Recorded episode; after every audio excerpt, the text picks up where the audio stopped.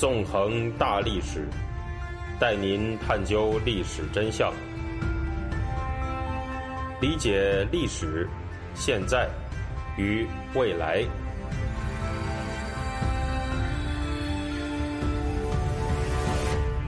大家好，欢迎大家收听《纵横大历史》，我是主持人孙成。今天呢，我们会继续进行文革历史系列节目。那么在上一讲里面呢，我们用一九六八年的广西大屠杀作为一个例子，讲到了到底是谁在文革里面大批杀人这个问题。实际上吧，广西大屠杀在文革当中，它绝对不是一个个例。在文革里面，和广西大屠杀相似的北京大兴大屠杀、湖南道县大屠杀，以内蒙古人民党的名义对蒙古人牧民的血腥大屠杀，乃至其他被目前的研究揭露出来的大屠杀。他们的背后都具有当局支持、策划、执行的特点。一言以蔽之呢，在文革当中大量杀人的，其实绝不是许多人认为的无政府主义暴民，而是当权者们。上一讲我们也通过韦国清的例子可以看到，无论是毛泽东还是老干部，都是这些当权者的组成部分，他们都和这些屠杀脱不了关系。在今天这一讲呢，我想从上一周的话题出发，继续引申一个问题。就是文革真的是群众打干部吗？那么值得注意的是，尽管毛派和老干部的文革叙事的支持者们看上去有不少对立，但在文革是不是群众打干部这个问题上，两者呢却有着惊人的一致。毛派认为，文革是一次人类历史上前所未有的什么大民主实践，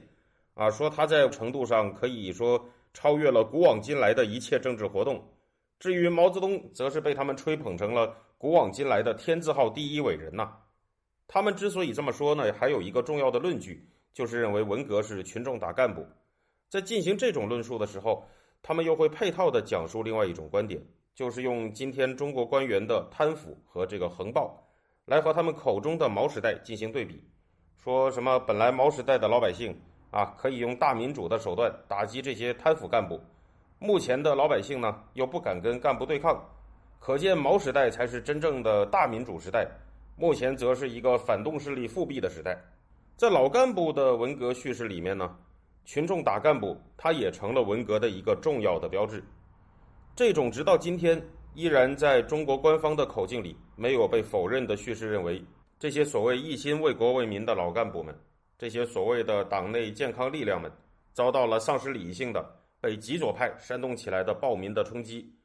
这些被利用了毛泽东的林彪江青反革命集团煽动起来的暴民，对善良无辜的老一辈无产阶级革命家们进行了残酷迫害，导致社会秩序陷入混乱，民不聊生。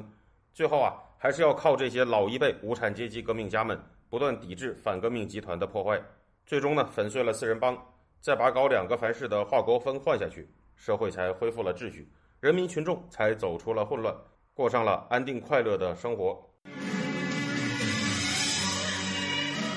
我在上一讲里说过，虽然毛派和老干部文革叙事的支持者看上去是对立的，但两者在实际上并没有本质区别。他们都在试图把中共的某一派打扮成伪光正的形象，而在认为文革是一场群众打干部的运动的这一点上，两者尽管对群众打干部这个问题的本身存在着截然相反的评价。但他们又都一致地认为文革是群众打干部，这种论述是对的。然而，这种论述当然是和事实相去甚远的，因为实际上在文革里面，民众被当局、被干部杀害的数量要远远多于死于群众之手的干部。而和所谓被残酷迫害的老干部们的遭遇相比呢，民众在文革中被当局、被干部迫害的惨烈程度要远远远远更高。所以说呢，毛派和老干部文革叙事支持者们。尽管看上去对文革的评价和立场完全不一样，但这绝不能表明这两种看似对立的立场有一个是对的，有一个是错的，因为两者的立论都建立在文革是群众打干部这样一个命题之上，而文革是群众打干部这种说法，它根本就是一个伪命题，在伪命题之上，无论你做出怎样的论述和评价，你就是说出花来，它都是虚假的。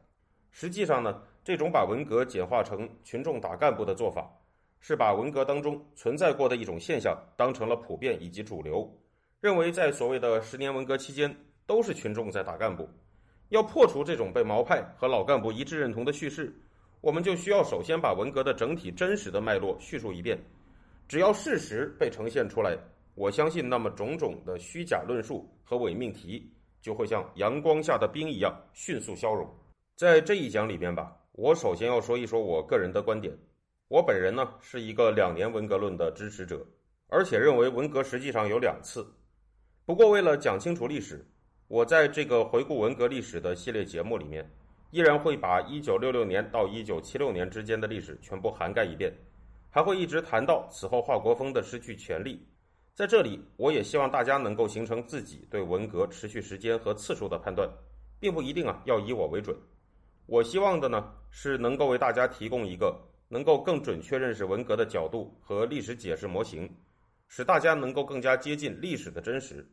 那么，对于1966年5月到1976年10月这段被看成十年文革的时期，我首先把它分成三个阶段。这三个阶段吧，分别是：一、1966年5月到1968年7月，我把这个阶段称为两年文革；二、1968年7月到1974年1月，我把这个阶段叫做间歇期或者后文革时期；三、1974年1月到1976年10月。我把这个阶段叫做第二次文革。接下来，我们就用一些时间来讲一讲这三个阶段都发生了什么事。首先呢，在我看来，两年文革它可以分成六个回合。第一个回合是一九六六年五月到八月，在这个时期，在一九六二年的七千人大会之后，大权旁落的毛泽东试图运用他伟大领袖的地位，对干部们控制的党发起夺权。毛泽东首先从上海。在文化战线上动手，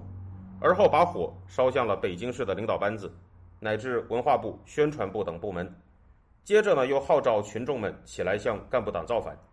在这个时期吧，由于毛泽东不在北京，在北京主持中央工作的刘少奇、邓小平，向各大专院校和一些中学派出了工作组，试图呢进行一场二次反右。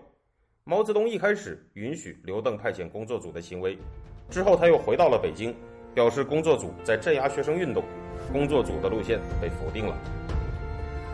听众朋友，您现在收听的是回顾文革系列节目，我是主持人孙成。第二个回合是一九六六年八月到年底，这个时期随着工作组撤出学校，各校的红卫兵运动纷纷崛起。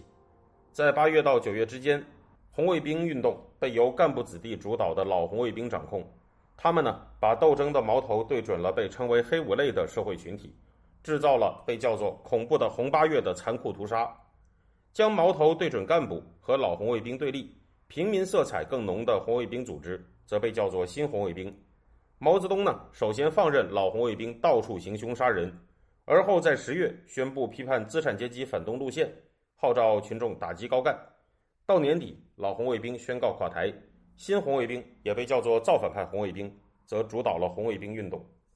第三个回合是一九六六年年底到一九六七年四月，在这个阶段，矛头对准干部的造反运动蔓延到了社会上，各种造反组织纷纷冲击党政机关。这一阶段也可以说是文革的第一个激进高潮。在这个阶段，出现了打着毛泽东的旗号进行造反，实际上的诉求则是为工人维权的大规模的组织全红总。遭到了毛和干部们的一致镇压。另一方面呢，也出现了忠诚的执行毛泽东号召造反的政治路线的这个团体，也就是大名鼎鼎的上海工总司。这个由张春桥、王洪文主导的团体发动了一月风暴，冲垮了上海市委和市政府。